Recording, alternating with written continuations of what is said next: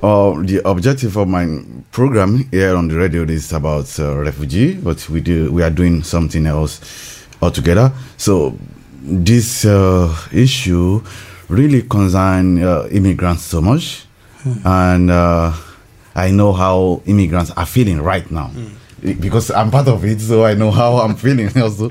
So I will start from the motivation behind this. The um, Wannsee conference serves as a, a source of motivation for some individuals who unfortunately take pride in atrocity committed by their ancestors. Rather than acknowledging the wrongs of their past, they consider those actions heroic and build their ambitions around misguided ideologies. This mindset reflects a lack of empathy, exemplified by the Yoruba proverb, "Igi kan dá igbó ṣe," meaning one tree does not live alone in the forest, and one tree cannot form a forest. Uh, recently, I encountered a disheartening uh, incident on TikTok while sharing information about the new healthcare regulation for immigrants. Two Germans, a lady and a man, took offense with a man posting a troubling comment on my page. Said, "The less the blacks, the better." So I was so shocked, like, wow. The lady was like, she said a lot of things, mm-hmm. but her own aggression, she played a game with with fairness. She she she she was angry, but I I I can ha- I, I easily undo that.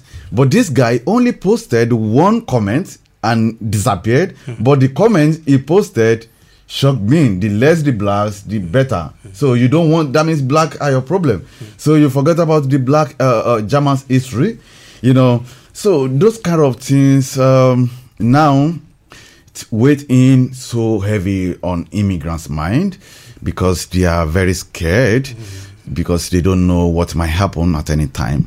Like, like me, also as an immigrant, I really love living in Germany because of the yeah security. I can walk anywhere at any time at any hour without having panic. Even that kind of freedom, I don't really have it in my country. I cannot walk at night in my country.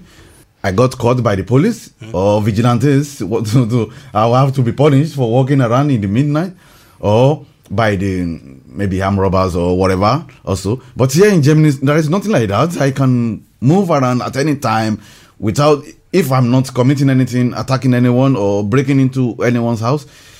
Yeah, nobody will disturb me. Police will be going their way. I'm going my way. They will not even stop to ask where are you going to or whatever, unless something happens.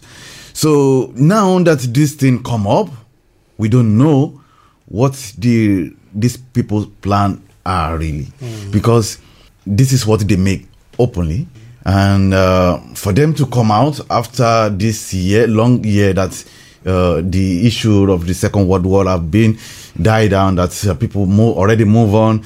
Germany is going great. The diversity is so superb, and the democracy is so great. Also, now they want to come in, revisiting the the history, which will bring in a lot of problems, chaos. I don't know what are they going to gain from it. They want to move, push out all the not German origins no, I'm I'm not worried about the undocumented uh, uh, immigrant like me because we have.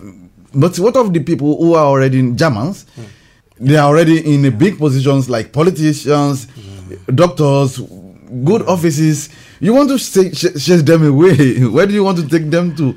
So when you chase them away, what are they going to turn German to? They want to turn Germany to farm, yam farm, uh, yam, yeah, yeah, uh, yam feed, or forest or desert because who is going to be living in everywhere like there will be i don't think that is a good idea from anyone i think there is something more that we don't know so the immigrants are really scared now and uh, yeah we don't know what might happen and uh, concerning their hatred towards immigrants i want them to know that uh, immigrants in Germany love this country. Majority of the immigrants in, the con- in this country want to contribute positively, while some may pose challenges due to various circumstances. Maybe many are eager to become assets mm. to the nation if they were given opportunities. However, numerous immigrants face limitations such as uh, inability to utilize the identification card, even to register SIM card. The company like O2, they cannot buy it because mm. the identity. So some people like that are in that kind of uh, category.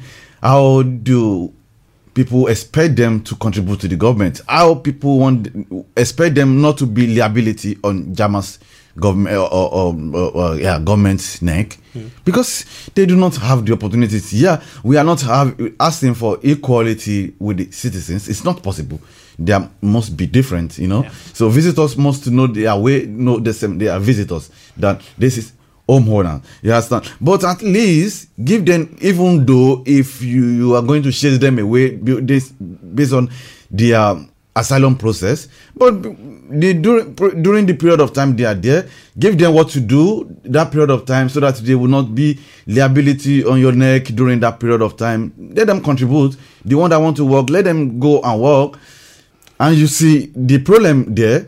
They said people, these people that are taking money from government, some people, some of them are even like they want to work. They request for working permits, but they got denied they request to go for uh, integration course. They got the denied re, uh, reply. So they are these people are passing through a lot of things. It is not just for them. They want to stay home, be taking money from social harm to from job center. Mm-hmm. Those money they are taking are not up to anything. It's change to them. Not even feed them in a month. You know, they want to do something. Just give them the chance to improve and let them contribute to the society instead of saying you want to evacuate all of them. We are useful and we want to be useful. Like me, I'm one of them. I do not have uh, any opportunities like apart from all the ones that I have that I'm using now. You know, so if I have more opportunities than this, I can contribute more to my society and be useful to the environment. So that's all I want to say about this. Thanks. Thanks for giving me the opportunity.